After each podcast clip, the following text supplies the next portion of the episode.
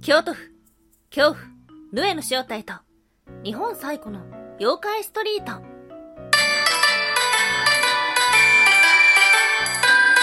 は妖怪について知りたい。はい、空飛ぶワンタンです。ワンタンは妖怪について知りたいということで、この番組は普段キャラクター業界で働いているワンタンが、日本におけるめちゃくちゃ面白いキャラクター妖怪についてサクサクっと紹介している番組です。この番組のスポンサーはともさまさん、歴史とか世界遺産とかを語るラジオなど放送されています。詳細はツイッターにありますので、ぜひぜひ番組概要欄からチェックしてみてください。ちょっと怪しかった。はい、4月27日、木曜日、妖怪日本一周の旅、最後の都道府県になります。脱走しなかったね。怪しいと思ってたんですよ、ワンタンさんは1年前。毎週終わって2週目あるか。でも、1月ぐらいでいなくなりそうって思ってたけど、意外と続くものですね。はい。ということで、長い間お付き合いいただきまして、本当にありがとうございます。前回の最後の都道府県の場所は、はい、京都府でした。そして、今日お届けをする都道府県は、京都府。はい、県庁所在地は京都市ですね。いやー、これはね、本当に、あのー、意図的なものではなくて、京都はとっくに終わってると思って、放送してなかったら、全然まだだったっていうようなところになっております。はい。そんな、またしても最後の都道府県、京都府ではありますが、またね、京都といえばあの話したいなーっていう風に思って調べ始めたものがありました。それが、橋姫。はい。橋姫のお話調べたいなーっていうふうに思ったんですが、あの、なんと一周目で紹介してたのが橋姫だったんですよ。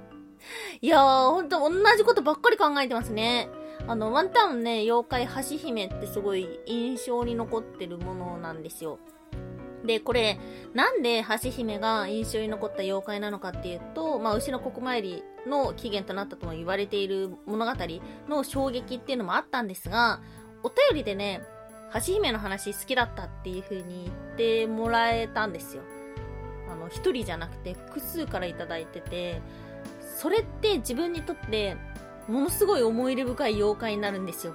あの自分が興味を持って調べて、あの、あ、これすごい面白かったなっていう風に思うものももちろんあるんだけども、やっぱりね、聞いてくださってる方のリアクションがあって、あ、この話面白かったっていう風にすごくたくさんあって、ワンタンの好きな妖怪なんですか？とか、おすすめの妖怪なんですか？っていう風に聞かれることがあります。好きな妖怪なんですか？って言われた時は、自分の好きな妖怪の話をするんですが、おすすめの妖怪は？って聞かれたら、あの、この妖怪の話面白かったって言ってもらえるものをね、間違いなく一番に選んでます。はい。なんで、そんなお便りにすごく励まされているよっていうことと、うん、一応また来週からね、新しい妖怪日本一周の旅ということで、いや、ちょうどいいんですね。一年間やるのに また巡ろうと思っているので、もしよろしければ、あ今日面白かったなっていう時とか、地元の話だとか、そういう時にでもね、お便りいただけたらと思っております。はい、ということで、えー、思い入れ深い話が長くなってしまいましたが、今日は京都の妖怪、ヌエのお話をします。はい、ということで今日は3つに分けてお話をしていきましょう。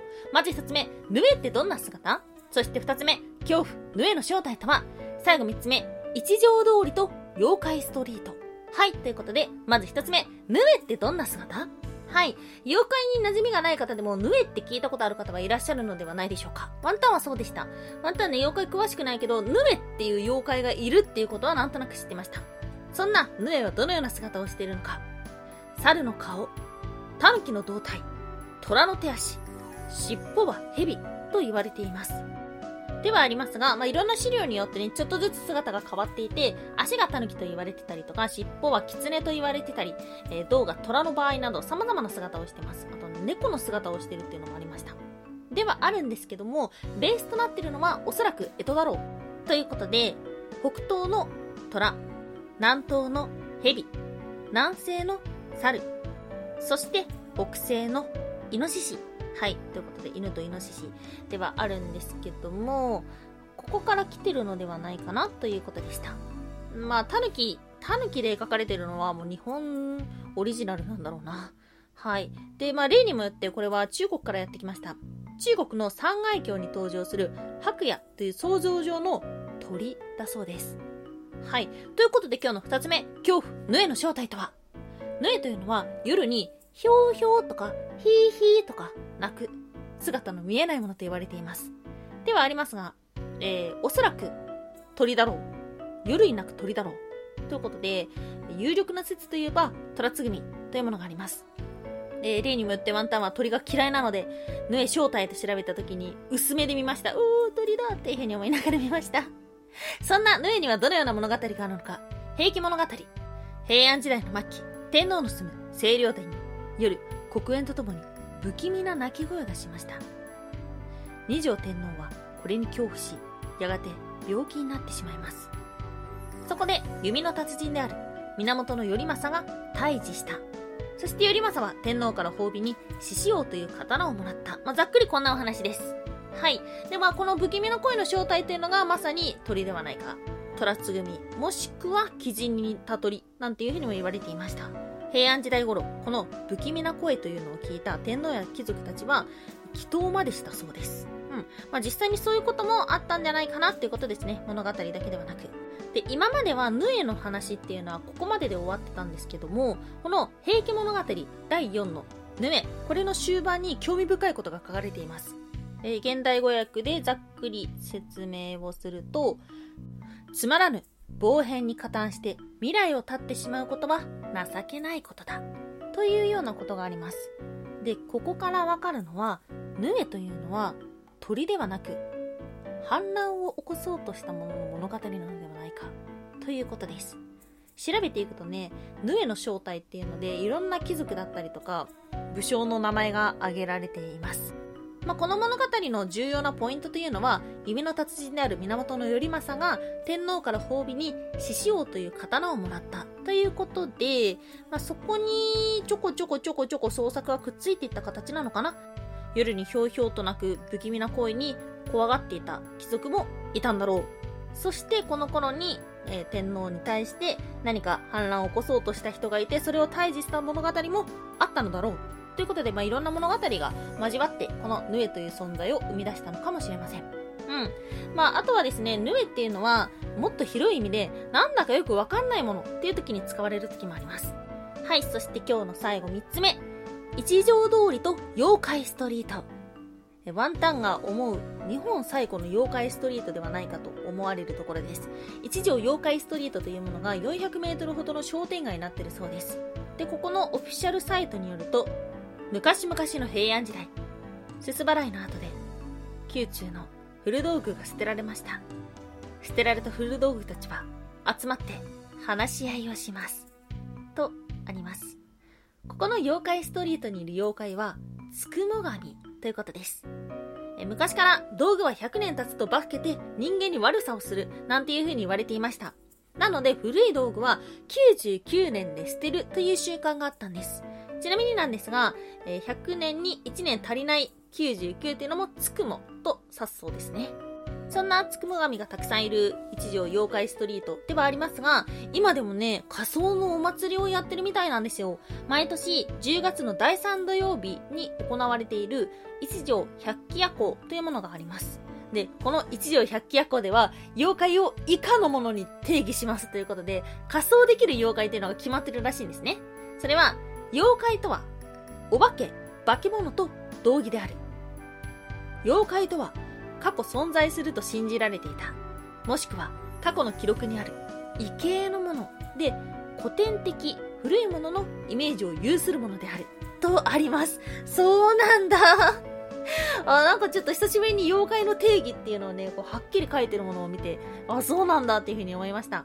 ではありますが、えトイレの花子さんや口先妖怪などの現代妖怪、また、キョンシーなどの中華妖怪、えっ、と、吸血鬼や魔女などの古典西洋モンスターっていうのは、えー、定義とは異なるが OK とされているそうです。いいですね。なんかね、見てると、今年の受付は終了しましたとかっていう風にあるので、定員制になってて、それがいっぱいになるぐらい人気なのかな？あとワンタンはね、知らなかったんですけども、ちょっと行ってみたいななんていう風に思いました。で、まあ、そもそも、なんでこの一条通りというのが妖怪ストリートになったのか？というと、この場所は平安京の北の端にあります。で、北の端というと、鬼門がある方向。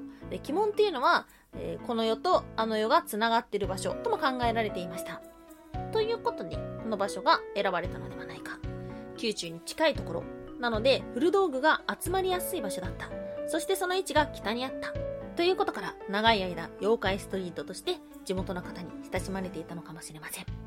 はい。ということで、いかがでしたでしょうか？京都のお話。まあ今までも話した内容があったりなかったりということではありましたが、やっぱね、一周目調べて気づかなかったところっていうのはたくさんあって、ヌエのお話って、またね、最初した時にちょっと表紙抜けで、ヌエって、きっと、すごい妖怪なんだと思って調べたら、なんだかよくわかんないものって出てきて、いいと思ったんですが、まあ、今回ですね、あの、プラスアルファで調べた平家物語のヌエの最後の方にある、まあ、つまらぬ、防変に加担して未来を絶ってしまうことは情けないことだ。というところから見えるヌエの正体っていうのもちょっぴり面白いな、なんていうふうに思いました。はい。ということで、えー時間いっぱいお話をしてきましたが、えーとりあえず、ワンタンさん2週目お疲れ様です。はい。3週目もするかな？今のところは結局するかな？と思います。なんか本当にたくさんの妖怪調べてますね。えー目指せ妖怪検定ということで、えーもしよろしければまたお付き合いいただけたらと思います。はい。ということで時間いっぱいになりましたので今日はこの辺で今日もお聴きいただきましてありがとうございました。以上、空飛ぶワンタンでした。